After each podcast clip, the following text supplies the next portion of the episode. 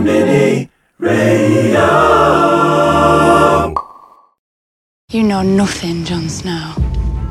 Lannister always pays his debts. There is only one God. Dracarys. When you play the Game of Thrones, you win or you die. Bonjour cher peuple de Westeros, on nous l'annonce depuis 8 ans, cette fois l'hiver est là. Enfin surtout dans la dernière saison de Game of Thrones qui vient de débuter sur HBO et chez nous sur OCS. Dans 6 semaines, nous saurons qui de Cersei, Jon, Sansa, Daenerys et compagnie posera ses royal fesses sur le trône de fer. Ou si le fameux trône ne sera pas tout simplement balayé par le roi de la nuit et ses potes les marcheurs blancs. Je suis Marion Litté, rédactrice en chef de Binge avec 3 i et j'aurai le plaisir de vous retrouver pendant 6 numéros, autant que d'épisodes, dans le débrief de fer, le podcast de Combini dédié à Game of Thrones. Chaque semaine, nous reviendrons à chaud sur l'épisode qui vient d'être diffusé, puis nous évoquerons un grand thème qui a marqué la série, avant de passer aux théories autour de la mythologie de Game of Thrones. Et à mes côtés, justement, Lord Adrien Delage, journaliste à Binge et king des théories. Salut Adrien, Salut Marion, comment ça va? Ça va, super, écoute. euh, un épisode qui m'a plutôt convaincu. Ah, d'accord. Également autour de cette table, Monsieur Poulpe, humoriste, animateur et qui entretient un rapport particulier avec Game of Thrones. Salut Monsieur Poulpe. Bonjour, c'est un vrai plaisir d'être chez vous. Ah bah écoute, c'est un plaisir partagé, plaisir de te recevoir. Bah, il est Euh, encore plus partagé maintenant, je repartage le plaisir. Alors, je suis aussi ravie et je partage le plaisir de recevoir Cédric Delaunay, euh, professeur d'histoire géo et auteur du livre Game of Thrones de l'histoire à la série. Bonjour Cédric, Bonjour. convaincu par euh, ce retour Le calme avant la tempête. Ah, d'accord. Alors place au débrief de ce premier épisode de la saison 8 intitulé sobrement Winterfell et ensuite on abordera la thématique du pouvoir dans la série. Alors c'est parti, on commence avec un premier extrait dans lequel Lady Mormont rappelle à Jon Snow qu'il a été élu roi du Nord et qu'il a abandonné son titre et plié le genou devant une reine étrangère sans même consulter les siens. Your Grace. But you're not, are you? You left Winterfell a king and came back a. I'm not sure what you are now. A lord? Nothing at all? It's not important. Not important. We named you King in the North.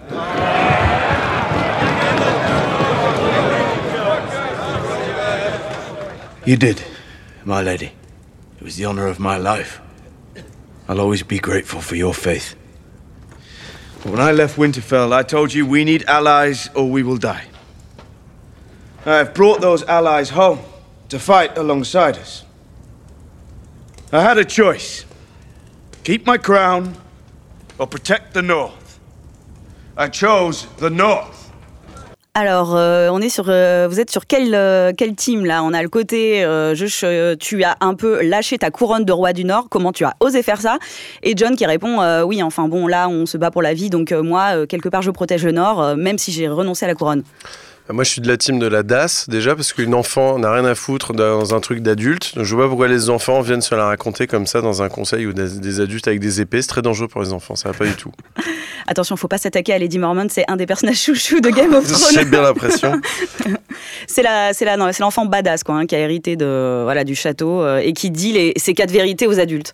Oui, c'est-à-dire que là, on a un personnage qui effectivement sort du cadre parce que effectivement, on voit un enfant qui peut devenir l'héritier d'une grande famille et qui peut dire effectivement ces quatre vérités à quiconque, y compris au roi, et celui qui avait été élu roi. Mais justement, là, il y a un problème. Eh oui. Mais alors du coup, alors toi, t'es plutôt du côté de, de Jon Snow ou de Lady Mormont euh, sur ce coup-là?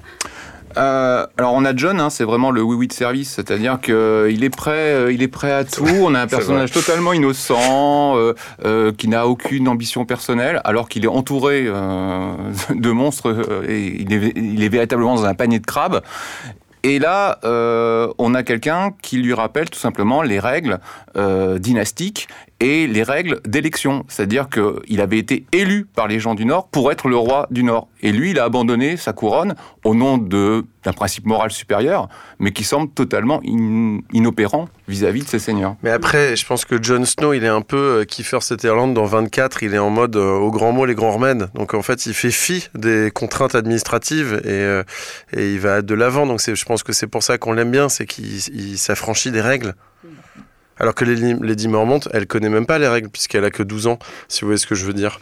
Attention avec Lady Mormont, on va pas se faire des amis. Non, mais je rejoins un poulpe sur ce point, c'est-à-dire que en fait, Lady Mormont, elle a pas l'expérience qu'a John, donc la notion de sacrifice qu'a donné John d'abandonner sa couronne pour le Nord, voire pour tout le royaume, c'est peut-être un concept qu'elle ne peut pas comprendre encore. Hmm. Mais en même temps, on voit, on entend derrière euh, tous les seigneurs du Nord, ils sont super contents, ils sont plutôt derrière Lady Mormont.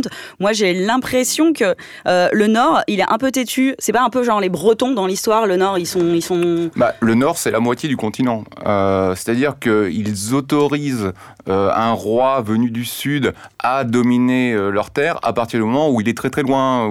Et là, badaboum, qui c'est qui arrive La belle blonde en disant maintenant c'est moi la chef. Effectivement, ça passe moyen. Donc. Euh, Elle est belle hein, quand même. elle est Ah ouais, elle est quand même belle. hein. belle. Mais c'est vrai que les Targaryens, ils tenaient leur autorité parce qu'ils avaient des dragons. Ensuite, Robert Baratheon, il le supportait. Pourquoi? Parce qu'avec Ned Stark, ils étaient potes.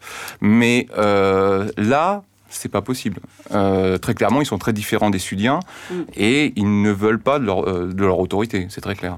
Et en termes de, de géographie, euh, est-ce que euh, George R. R. Martin, il a, il a pas un peu imaginé le côté euh, Westeros, euh, c'est l'Europe et Essos, euh, c'est l'Orient, et euh, avec des populations comme ça, on a aussi un peu dit, je parlais des Bretons, que les, les, les îles Fernées là qu'on voit aussi dans cet épisode, euh, ce serait eux aussi un peu les Bretons parce qu'ils sont sur une espèce d'île entourée de, de, de mer, tout ça. Mm.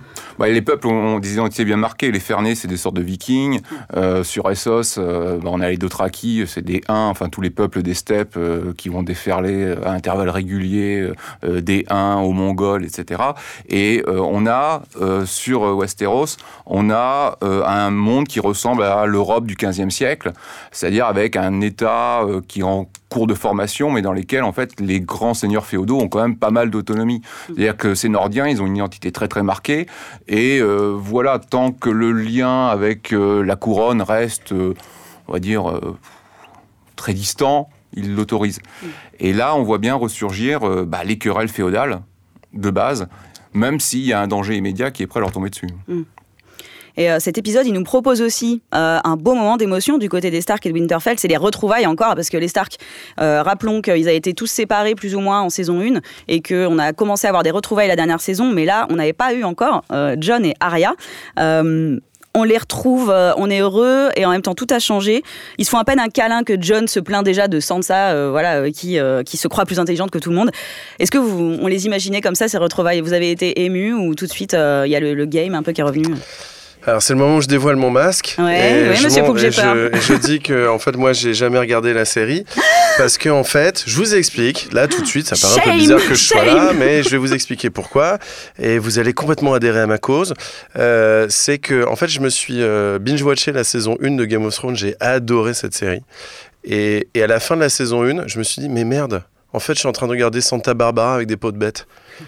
Je me suis rendu compte qu'en fait, je matais un drama familial. Et en fait, ça m'a saoulé. Et je me suis dit, mais j'en ai rien à foutre. Moi, je veux voir des séries où ça se bastonne et tout. Donc, j'ai complètement lâché Game of Thrones. Et au fil des saisons, quand le, monde s'embrasait autour d'un épisode, genre les Noces Rouges ou les premières attaques des White Walkers, je matais les, les- les trucs, je matais les épisodes et je me disais, ah putain, c'est cool quand même, mais je sens quand même que ça reste un putain de drama familial. Et donc là, pour vous, j'ai regardé, euh, j'ai repris la série, j'ai regardé les deux derniers épisodes de la dernière saison. Je me suis dit, merde, cette série est vraiment charmée, je suis vraiment trop con de passer à côté de ça. Et j'ai regardé le, le premier épisode de, la- de la saison 8, et bah ça, pardon, mais on est complètement dans des retrouvailles de drama familial de chez familial de chez familial quoi. Et alors oui, c'est cool, mais typiquement la, la dernière euh, la dernière image, on en parlera à la fin, mais la dernière image de, de cet épisode où il y a des retrouvailles hyper importantes, euh, bah ça fait écho au premier épisode, et j'ai l'impression de ne rien avoir loupé en huit saisons. Excusez-moi. C'est parce que aussi le premier épisode, il était concentré sur. Il y a un côté fanservice, Ouais, à fond. franchement, qu'ils assument, euh, nostalgie et tout, avec ses retrouvailles notamment. Euh, Arya, on, on voit qu'elle lui, qu'elle donne, qu'elle tend à John euh, l'épée, aiguille, qu'il lui avait euh, lui-même donnée. Ouais. Middle, ouais. En Et après, euh, c'est-à-dire que moi, c'est des choses que j'ai trouvées prévisibles.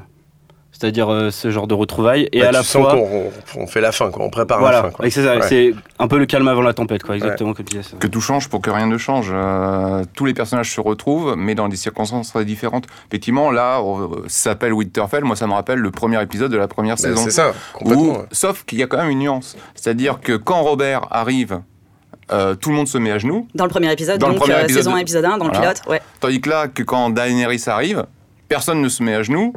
Et on sent bien les rapports de force qui se mettent en place. Mais c'est intéressant, tu- parce que je crois que tu veux parler du pouvoir, c'est ça On non, va y arriver, mais oui, enfin, on peut déjà en parler. Ouais, Eh oui. ben, je ferme bien ma gueule et j'attends ce Non, moment.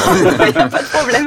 Non, mais c'est vrai qu'il y, a- il y a ce truc du pouvoir où on a lâché la, la dernière saison euh, où euh, c'est clairement la merde et il faut que tout le monde s'unisse. Et là, tu reprends un épisode où c'est complètement bah, le jeu des trônes, pour le coup, où tu es complètement dans du fils de putage, de- d'essayer de, récupérer le pouvoir dans tous les sens. Et, c'est, euh, et en fait, tout le monde a oublié la- les promesses qu'on a fait il y a un épisode avant. Quoi. Ouais, ils, ont, ils, Ouais. ont, ils ont tous oublié, sauf Jon Snow qui continue à ramer tout seul. euh, oui. Euh, alors l'épisode euh, voyage aussi du côté de Port-Réal, euh, où Cersei semble ne pas se remettre hein, de l'absence d'éléphant promis par Euron. Moi, ça m'a beaucoup fait rire.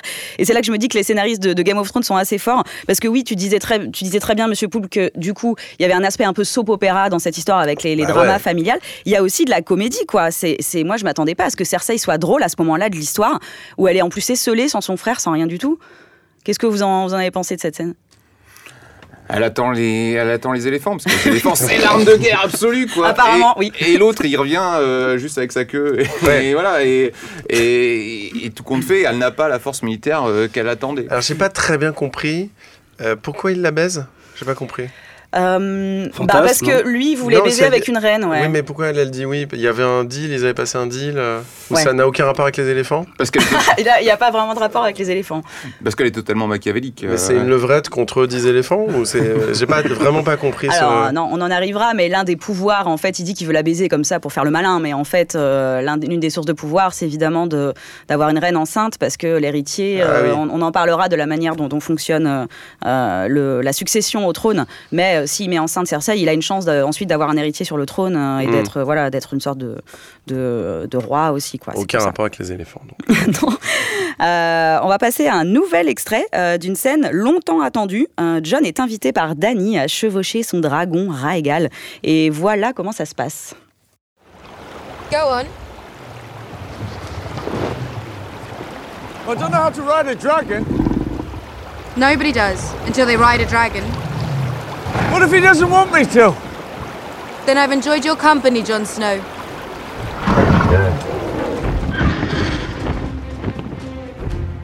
Alors là aussi, euh, l'approche, euh, elle se, elle se fout clairement de sa gueule, quoi, en fait. hein. Euh, L'approche est un peu comique. Euh, Est-ce que vous avez aimé cette scène, même en termes, on peut aussi parler des effets spéciaux, s'ils étaient cool ou pas. Euh, Ouais, c'est hyper bien. Les dragons sont hyper bien faits. Mais après, c'est mignon, c'est qu'ils bon, ils couchent ensemble et là, ils s'amusent, ils batifolent un peu avec leurs dragons. Il y a des, il y a des, il y a des sentiments. On peut parler de sentiments sans. Ça fait un peu la version moderne et fantastique de la chevauchée du prince et de la princesse à travers les prés. Oui. Mais il y a une scène qui m'a qui a fait écho clairement. Enfin, je sais pas si vous l'avez vu comme ça, mais la cascade euh, où John retrouve son amoureuse, c'est Ygritte. euh, You know nothing, Jon Snow. Ouais, Ouais. oui, euh, Mm. Ygritte Ygritte 2, là, euh, il y a le clin d'œil qui semble à peu près évident. Et c'est là où Paul fait, bah cette, voilà. euh, j'ai pas dû euh, voir cette saison, pardon. Ah oui, oui, oui. C'est le petit, ouais, ouais, il y a un petit côté fan service, surtout que quand ils arrivent après de la cascade et qu'elle lui dit, tiens, on pourrait très bien rester là toute la vie. C'est exactement ce que lui avait dit Ygritte, euh, voilà, dans la saison. Je sais plus, trois ou quatre. Ouais, moi je suis un peu déçu quand même. Je trouve que ça manque. euh, En fait, je la trouve un peu random cette scène, c'est-à-dire qu'elle arrive pas à un moment où moi j'aurais aimé, c'est-à-dire euh, un moment un peu épique où John prend le dragon, je sais pas, par exemple pour sauver Daenerys ou quelque chose comme ça, un peu inattendu. Après, ça euh, va peut-être servir justement par, par Exactement. la suite. du coup, ça prépare, à mon avis, Ouais. euh, quelque chose pour l'épisode 3, par exemple. Et euh, en termes de CGI, ouais, effectivement, moi j'ai trouvé ça super beau. Et euh, de toute manière, euh, les vrais savent que, de toute façon, depuis la biche de The Walking Dead en saison 7, tout sera mieux que ça. Ça, c'est sûr. Game Non. of Thrones ne fera jamais pire que cette biche. Parce que moi, j'ai noté la thune des effets spéciaux. Ah, Vous ouais. savez combien ça coûte? C'est fou. Un dragon? Ben non, mais les- les- la série, c'est Mm. 90 millions pour 6 épisodes. 90 millions de. Ouais, le budget n'a pas cessé d'augmenter ouais, c'est fou. Donc effectivement, ils peuvent se faire plaisir sur les CGI, quoi. Mm. C'est beaucoup, quoi. Ouais, ouais, ils sont à plus de 15 millions l'épisode. c'est la, euh, c'est- ouais, la saison la plus chère de l'histoire des séries télé. Absolument. Ouais. Mais Et le petit, bon. coup de, le petit coup d'œil de John et du dragon à la fin, quand même, euh, ça, ça valait pas très cher. Mais à mon avis, le dragon, il aime pas trop que. Enfin, Ah oui, le beau- c'est le, vrai. beau- le beau-père, euh, Ouais. il n'aime pas trop, quoi. Je pense qu'il va y avoir un truc entre eux, quoi. Alors, on en a parlé vite fait, mais euh, justement, la love story entre John et Daenerys, la question c'est est-ce qu'on y croit vraiment? Il y a pas mal de, fans, etc., qui ont reproché au scénariste d'avoir un peu bâclé la construction de cette relation. Euh, à un moment donné, dans la saison précédente, il y a Tyrion justement qui parle des deux en disant euh, Bon, il est beau, elle est belle, il est jeune, elle est jeune, ces deux princes, princesses, allez hop, ils vont ensemble, c'est trop cool. Mais du coup, les, autres, les autres relations amoureuses dans Game of Thrones ont quand même le temps d'être vachement développées sur plein d'épisodes. Là, est-ce qu'on y croit vraiment? À part que oui, ils sont beaux et que oui, les voir copuler ensemble, c'est joli, quoi. Mais euh, bon. Bah, tout le monde en avait envie depuis le Ouais. début. Alors, est-ce que c'est du fan service ou, ou c'est des vrais sentiments Ça, on ne sait pas. Mais après, on est content de les voir euh, baiser dans le dracar quand même. On- C'est cool. Non? Ouais, ouais, ouais. Après, non, je vous demande, est-ce qu'on y très croit? rapidement, il y a les doutes s'installent. Très Oui. rapidement. C'est que là, il y, y a un vrai problème politique de euh, dois-je continuer à la doigter ou dois-je euh, enfreindre son autorité, finalement? Euh, Puis surtout, puis c'est une tante. Oui, voilà, il y avait ça aussi. Question une tante avec son neveu. Alors ça, hein. j'ai l'impression que ça pose pas trop de soucis hein, quand même. hein. Bah, dans Game of Thrones, euh, Ouais. plus ou À moins. voir enfin, comment John va réagir quand même, parce qu'on n'est pas sûr de. Vu la tête qu'il fait quand il est dans la crypte avec Sam, on n'est quand même pas sûr de sa réaction après. Alors justement, on arrive à cet extrait précis, donc euh, la grande révélation des origines de Jon Snow. Bah, nous, on, le savait hein, déjà à la fin de la saison 7, euh, les spectateurs euh, le savaient, mais pas le principal intéressé. Donc Sam se charge de lui expliquer euh, l'histoire et John va réagir euh, ainsi. My father was the most honorable man I ever met. You see, and he lied to me all my life? Your father, Ned Stark, he promised your mother he'd always protect you. And he did. Robert would have murdered you if he knew. You're the true king. Aegon Targaryen, sixth of his name, protector of the realm, all of it. Daenerys is our queen. She shouldn't be. There's treason. It's the truth. You gave up your crown to save your people. Would she do the same? Alors Cédric, question simple mais néanmoins inévitable. Pourquoi euh, John est-il plus légitime que Daenerys à monter sur le trône de fer? Il est le fils du fils aîné du roi fou. Donc il est le petit-fils en droite ligne si on prend la légitimité dynastique. Il passe devant euh, Daenerys, qui est sa tante en fait, et qui n'est pas en droite ligne, en plus c'est une femme. Donc les deux conjugués, ils passent devant. Tout simplement. D'accord. Euh, ouais, c'est le, fait qu'elle soit plus jeune ou que ce soit une femme? Oui, c'est surtout soit une- que ce soit une femme. Et si on prend la ligne directe, patrilinéaire, c'est lui qui doit, qui doit hériter du trône. Alors, pour la première fois, effectivement, on le sent un petit peu ébranlé. Euh, bon, bah déjà, bon, la révélation personnelle, mais de voir que légitimement parlant, c'est lui le roi. Et là, est-ce que ça va réveiller un petit côté obscur chez Oui Oui ou pas? C'est la grande question. Euh, c'est est-ce qu'il va enfin transgresser, fendre l'armure et être un personnage un peu ambitieux qui va jouer sa carte personnelle ou au contraire va-t-il continuer de se mettre au service d'une cause qui le dépasse? Euh, Question? Bah, non, mais ça se voit qu'il flippe un peu de se dire merde, je vais, je vais devoir la, la meuf que, que je suis en train de pécho dans un dracar et tout, je vais devoir aller contre elle. La meuf a deux dragons. Et puis surtout, non, c'est c'est lui qui crée une alliance de toutes les familles, il est à l'origine de tout ça. Et là, il se dit merde, je vais devoir foutre le bordel dans, dans cette alliance, donc ouais, c'est compliqué. Moi, je pense qu'il va pas le faire. Moi, je pense qu'il a pas les yucks pour le faire, Jon Snow. Par contre, son vrai nom, il est cool. Je l'ai noté, je l'ai trouvé cool. Aegon. Ça fait soit un, un spray anti-moustique, soit un prénom hyper cool. J'étais un peu jaloux, moi.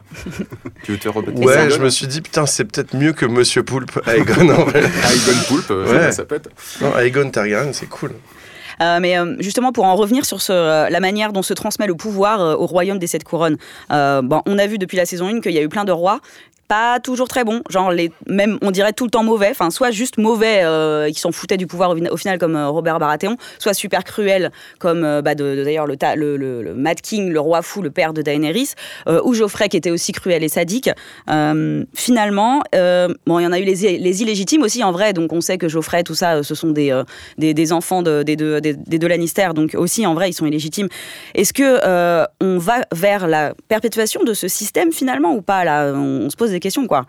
En fait, il y a plusieurs légitimités. La, la- la légitimité dynastique euh, qui se confronte à la légitimité morale. Mm. Et Daenerys, en fait, elle se présente d'abord comme une forme de légitimité morale. Et s'il y a un certain nombre de personnages qui convergent vers elle, c'est parce qu'elle présente un projet politique, euh, notamment lorsqu'elle bo- elle abolit l'esclavage. Euh, elle arrive à séduire des gens comme Tyrion, à qui on la fait pas quand même, mais qui sont assez séduits par, le personnage. Et justement, euh, on voit bien que là, il y a une transgression de la légitimité normale. Euh, et il y a d'autres légitimités. Euh, il y a la légitimité élective. Par exemple, si John euh, se présente comme le roi du Nord, c'est qu'il a été élu roi du Nord. Et euh, c'est ce que ne supportent pas les seigneurs du Nord. C'est-à-dire qu'ils l'ont élu, ils l'ont porté au pouvoir, et il a abandonné sa couronne sans en référer à ceux qui l'ont élu pour la donner à une princesse euh, étrangère, sudienne. Et là, ça pose un problème. Et en plus, dans tous les, euh, les différentes maisons, euh, la manière dont, par exemple, se succèdent aussi sur, euh, les, donc les seigneurs n'est pas toujours la même, de la même façon. Non, aussi. non, c'est c'est- Ouais. assez différent. Bah, on voyait la petite Mormonte, là, Ouais. c'est une fille. Oui. Mais euh, C'est vrai, elle- ça peut On n'avait accéder pas au pouvoir. pensé. Ouais, donc on a, on a le côté, euh, effectivement, on n'est on est, on n'est pas dans la loi salique, euh, qui effectivement faisait que c'était seulement les hommes qui pouvaient hériter de la couronne. Donc là, on a un petit côté anglais et pas très français sur, le, sur, sur ce coup-là. Mm. Donc euh, il y a d'autres légitimités, c'est la légitimité aussi par la force. Si Daenerys euh, devient la reine, c'est qu'elle a aussi des dragons euh, et qu'elle a quand même les moyens de se faire respecter. Mais justement, c'est pas ce qui ferait peur au peuple, c'est-à-dire euh, de perpétrer plutôt euh, l'idée de la dictature targaryenne. Je pense au roi fou notamment qui voulait brûler tout le monde à la fin de sa vie. Est-ce qu'il n'y a pas aussi cette peur-là de la part du peuple? Oui, il y a la peur, et pas seulement du peuple, mais aussi de Tyrion. On voit que Tyrion euh, accepte euh, la- comme légitime euh, Daenerys. Cependant, il se pose deux questions. C'est au moment où elle utilise ses dragons lors de la bataille, où elle crame tout le monde, elle n'était pas forcément obligée, et où elle crame les Tarly euh, en disant oui, on pourrait peut-être faire euh, sur le mur, etc. Elle, hop, elle a un peu déconné, elle a un peu déconné sur ce truc-là, mais elle va le payer, c'est sûr. Oui, est-ce qu'elle n'est pas aussi folle que son, que son père C'est pas complètement. Oh, après, à ce sujet, John explique aussi à Sam que lui aussi, il en a exécuté des gens de manière assez euh, aussi euh, quand il était euh, Lord Commander du, de, euh, pour imposer son autorité face à des voilà quand elle était mise quand il était mis en faiblesse, il a il a aussi exécuté sommairement des gens. hein. On ne gouverne pas innocemment, comme disait Saint-Just. hein. Voilà. Et donc, euh, bah, justement, cet épisode nous montre bien que malgré la menace des marcheurs blancs qui se rapprochent, hein, personne n'a oublié le jeu des trônes euh, et ce qui se cache derrière, donc cette soif de pouvoir. Alors, comment acquiert-on le pouvoir? Cersei Lannister, qui est quand même euh, à Port-Réal et euh, au Donjon Rouge depuis la saison 1, hein, a un point de vue clair euh, qu'on va, qu'on va comprendre dans cet extrait que je vous ai ressorti de l'épisode 1, saison 2, où elle fait face à Littlefinger. Knowledge is power. Seize him. Cut his throat. Stop. Uh, Wait. I've changed my mind. Let him go. Step back three paces. Turn around. Close your eyes. Power is power.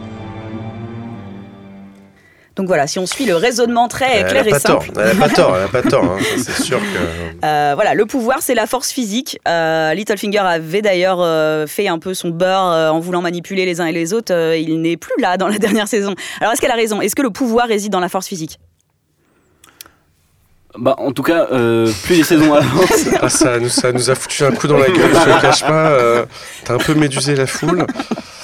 La force physique, bah, elle, a, elle a des dragons déjà. euh, Oui, voilà, c'est ce que j'allais dire, c'est que plus, la- plus les saisons avancent, et plus on a l'impression que, par exemple, euh, Cersei, elle veut la compagnie dorée pour avoir la plus grosse armée, John, il réunit tous les Nordiens pour avoir aussi la plus grosse armée, puis d'un côté, on a le roi de la nuit qui a ses pouvoirs et qui est capable de buter un dragon, quoi. Donc, la série tend à nous montrer cet avis-là, en tout cas. Mais après, c'est certain que ça va. Enfin, finalement, moi, je vais faire un parallèle avec Colanta. Hein. Ah bah oui, bien sûr. Finalement, au début, bon, les gens s'éliminent et tout parce que voilà, mais au, au bout d'un moment, en fait, ils éliminent les plus forts. Euh, pour pouvoir gagner, c'est la stratégie qui l'emporte dans Colanta. On est à un doigt hein, de l'épreuve des poteaux dans, dans Game of Thrones. Euh, non, mais je, je pense que bah, elle porte bien son nom cette série. Moi, j'ai pas lu les livres par rapport à la flemme, mais euh, mais je pense que c'est la stratégie qui va l'emporter à la fin, forcément. Il y a quelqu'un qui va aller sucer le roi de la nuit ou il y a un truc comme ça. Enfin, c'est Je, je sais pas, hein, mais. Parce que la force pure, elle est euh, véritablement représentée chez les peuples les plus primitifs, chez les Dothraki par exemple. Mm. Euh, voilà, si tu n'arrives pas à monter à cheval, bah t'es plus le cal et puis on n'en parle plus. Mais ça reste Euh, les, les clodos de Westeros. Voilà, hein, ça- même. voilà. Donc c'est pas eux les. Voilà, et donc effectivement, de voir que c'est plus complexe. Pour arriver au pouvoir, il faut combiner certes la force, la force brute, et quand on a des dragons euh, derrière soi, ça inspire une forme de respect, mais il faut savoir le combiner avec le, le talent tactique. Et là, on voit que par exemple, John, avec l'aide de Sam, avait- avait réussi à prendre le contrôle de la garde de nuit, alors que c'était pas gagné-gagné. Euh, on voit bien que la légitimité dynastique, elle reste toujours quand même euh, importante, et là, la révélation euh, à John de sa véritable identité euh, va lui donner des arguments pour revendiquer le trône. Et il y a quand même la légitimité morale. Et là, on voit, par exemple, l'ombre d'un personnage comme Tyrion euh, ou Varys, là, qu'on a à peine vu dans l'épisode, Ouais. mais Qui eux, fait très discret et qui, ouais. voilà, qui sont très discrets et qui mettent Bah, en ça place c'est des la vrais technique de. Colanta. Voilà, ça c'est la technique de Colanta et c'est comme ça qu'on arrive à la finale. hein. C'est des nains qui gagnent, ça C'est- Bah en général. Ah d'accord, ok. Alors eux, en fait, c'est les conseillers, ils sont du côté de Daenerys. hein. donc, euh, bon, si on suit les têtes pensantes, a priori, on est quand même toujours dans un truc où ce, ça- ce devrait être Daenerys, qui a exercé d'ailleurs le pouvoir finalement euh, plus longtemps que les autres, euh, puisqu'elle a, euh, elle a régné à Essos dans des, dans, des, dans des villes comme Mérine, Pentos, etc. Et en plus, elle a fait preuve euh, véritablement de sens politique. C'est-à-dire qu'au début, elle arrive très idéaliste, j'abolis l'esclavage, euh, tout va bien. Et en fait, elle est obligée de composer avec les maîtres pour tenter d'endiguer une révolte. Et on voit bien, alors ça lui plaît pas, hein, quand on voit sa tête euh, lorsqu'elle réouvre les fosses de on voit que ça lui fait pas forcément plaisir de réorganiser des combats gladiateurs, mais elle doit passer par là. Elle l'a compris. Et là, effectivement, elle a mûri comme personnage. C'est ça qui est intéressant. Les pronos peut-être? Alors, on va y arriver bientôt au chrono. euh, ne sois pas aussi impatient. Euh, là, on arrive surtout à, euh, aux théories. Parce que qui dit Game of Thrones dit théorie, dit Reddit, dit théorie dingue sur le frère de Bran, qui serait le roi de la nuit, qui serait lui-même le roi fou. Enfin bref, si vous avez rien compris, ne vous inquiétez pas. Pour nous éclairer dans cette nuit sombre et pleine de terreur, comme dirait Mélissandre, j'appelle le maître de binge, Adrien, qui va nous mettre au parfum d'une théorie chaque semaine. Alors voilà, maître de l'âge, quelle est votre théorie de la semaine? Alors aujourd'hui, j'ouvre mon livre de maître pour vous parler de géométrie et plus précisément de la symbolique de la spirale dans Game of Thrones. Donc là, je fais référence à la scène qui se déroule dans le château d'Âtre-les-Confins, la demeure des Ombles, euh, où se réfugient Tormund, Beric et les gardes de la nuit. Ah oui, À la fin de l'épisode. je vois très bien de quoi tu parles. Alors que j'ai pas regardé cette saison. Donc ce petit groupe, dans le château, il fait l'horrible découverte du corps zombifié de Ned Omble, qui est donc le jeune seigneur qui a fait allégeance à John. Il a été empalé sur un mur avec tout autour de lui des bras, et qui forme une forme de, une forme de spirale autour de Une lui. spirale de membres. Exactement. Et ça, c'est un motif récurrent en fait chez les marcheurs blancs. Et Tormund l'interprète d'ailleurs comme un message macabre du roi de la nuit. Et en réalité, euh, ces spirales, elles sont déjà apparues dès les premières minutes du premier épisode de Game of Thrones. C'était euh, lorsque les trois gardes de la nuit tombaient sur euh, des cadavres et qui formaient alors à ce moment-là quelque chose de plus, cycle- de plus, de plus circulaire comme un œil et petit à petit ça a évolué comme là on le voit donc dans le premier, ép- de- premier épisode de la saison 8 en quelque chose qui a du mouvement on a cette idée de mouvement un petit peu Ensuite, le symbole est réapparu en saison 3 lorsque Jon Snow se fait capturer par Mance Rider et ses sauvageons. Euh, il tombe alors là sur une énorme spirale qui est faite de chevaux qui ont été décapités en fait et tous leurs cavaliers ont été réanimés par, euh, par le roi de la nuit. Et on peut déjà en déduire que c'est un symbole annonciateur de mauvais présages, voire de mort, et qui aussi euh, marque le passage des marcheurs blancs. Et donc ensuite, on l'a vu une troisième fois dans la saison 6, lorsque Bran voyage dans le temps, et c'est là où on assiste à la scène de la naissance du roi de la nuit, quand les enfants de la forêt lui plongent euh, une dague de verre d'argon dans le cœur et qu'il devient un marcheur blanc. Et tout autour de ce rituel de transformation, en fait, les enfants de la, la forêt ont érigé avec des pierres ce que nous, spectateurs, on voit comme la première spirale. Et du coup, dans une interview que j'ai trouvée de 2007 par le Time, donc les showrunners qui sont euh, D.B. Weiss et David Benioff, ils ont confirmé que les enfants de la forêt étaient bien à l'origine de ces spirales, donc cette idée euh, de symbole qui revient souvent dans la série. Et du coup, je me suis demandé euh, à quoi ça pouvait faire référence. Donc si on prend nos cultures telles qu'on les connaît, je pense par exemple au yin et au yang en Chine, mais aussi à d'autres symboles dans euh, les Mayas ou même en Occident, il y a l'idée de renaissance et de progression. Alors par rapport aux marcheurs blancs, l'idée de renaissance, eh ben, c'est les pouvoirs du roi de la nuit, qui est capable de ranimer les morts. Et l'idée de progression, eh ben, on le voit tout au long de la série, c'est-à-dire que c'est les marcheurs blancs qui arrivent, et puis à chaque fois qu'ils massacrent quelqu'un, hop, symbole, etc., ils arrivent jusqu'à qu'ils explosent le mur et qu'ils traversent. Ma deuxième théorie, c'est aussi que cette spirale, elle peut représenter le nombre d'or. Le nombre d'or, c'est une formule d'algèbre qui permet de constituer un, pentagone régulier, qui est une forme finie et une forme stable. Et si on la compare avec la mythologie de Game of Thrones, on peut interpréter le rituel des enfants de la forêt comme la destruction de cette harmonie. En abusant de leur magie, les enfants de la forêt, ont entraîné un déséquilibre. Et c'est peut-être le déséquilibre dont nous parle le titre de l'œuvre de George R. R. Martin, c'est-à-dire le feu et la glace. Et ainsi, les marcheurs blancs, en tuant les humains, ils s'efforcent de retrouver une forme d'harmonie. Et enfin, ma dernière théorie, c'est que cette spirale et ce mouvement d'hélice que j'évoquais tout à l'heure, euh, c'est quel... il représente quelque chose de cyclique. Or, on le sait, les marcheurs blancs, ils sont déjà arrivés sur Westeros, c'était il y a 5000 ans, lors d'un événement qu'on appelait la longue nuit. Et maintenant, l'hiver est relâ. Et un dernier élément m'a marqué, c'est que jusqu'ici, ces spirales, elles apparaissaient souvent sous la forme de la glace. C'est-à-dire que souvent, c'était des cadavres euh, d'animaux ou d'humains qui étaient gelés. Et là, la différence dans l'épisode, c'est que Beric, avec sa flamme, il l'embrase.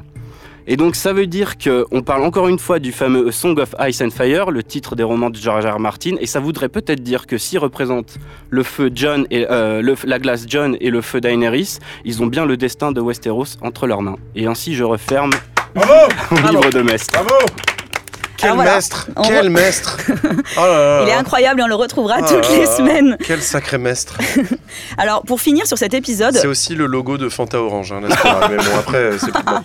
Euh, ouais, pas voilà. pensé. T'avais pas pensé à cette Ouais, théorie celle-là. Ouais. Euh, J'ai une, une autre question pour vous. Euh, on n'a peut-être pas abordé forcément toutes les scènes euh, de cet épisode. Est-ce qu'il y en a une dont on n'a pas parlé qui vous a marqué? Bah moi, ça m'a vraiment la toute dernière m'a fait kiffer. euh, Bran qui tombe nez à nez avec Oui. Jamie Lannister, où tu te dis, Ah, wow, qu'est-ce qui va se passer? Et en fait, rien, puisque le gars est en fauteuil. Donc euh, vraiment, euh, il va pas se passer grand-chose, je pense. Mais non, mais ça augure des trucs, forcément. euh, peut-être un rapprochement, peut-être le pardon Ouais, la rédemption de Jamie, qui Ouais. a déjà été engagée. Ouais. qui commence, ouais. Et peut-être que Bran, qui est quand même, mine de rien, qui représente un peu la sagesse dans tout ce truc-là, va pardonner à Jamie et peut-être va le transformer en héros. Et mon prono, c'est que c'est Jamie le roi qui finit. Moi, je Grosse dis cote. ça. Moi, je dis Grosse ça. cote. Moi, je dis ça, moi. Ok, et toi Cédric, c'est quoi ton prono? Qui va finir sur le trône de fer? Un- allez, un duo inédit, Tyrion et Sansa. Grosse cote aussi. Hein. La plus grosse cote. Mais quoi, hein. tu les imagines baiser et tout? Bah, Oh, tout de suite euh, On en revient Ah toujours à ça- ça Ils sont, non, ils sont mari, ça, ils tu- sont mari et femme.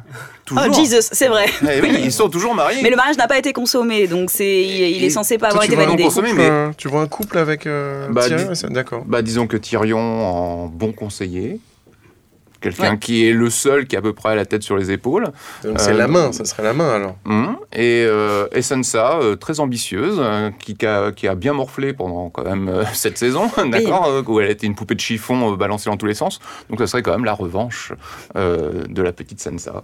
Et toi, euh, Alors, alors la- il y a Le une scène- maître va il y a nous une dire. scène dont on n'a pas parlé et qui m'a marqué, c'est quand même que Cersei ordonne à Bronn, via euh, le maître Qyburn, de tuer Tyrion et Jamie. Ouais, c'est deux frères. Voilà. Abusé. Et en plus, ils ont été quand même un peu BFF. Donc, euh, Ouais. à voir. Et par contre, moi, pour euh, mes pronostics, je pense que le trône de fer va être détruit. Je pense que tout le monde va crever. Et je pense que seul restera Arya. Et je le souhaite de tout mon cœur. Oh. Marion, ton prono Alors moi, je pense effectivement qu'on va on va passer par euh, le roi de la nuit qui débarque et qui défonce le trône de fer, comme euh, mon maître Ah ouais, Adrien, dont je suis les conseils.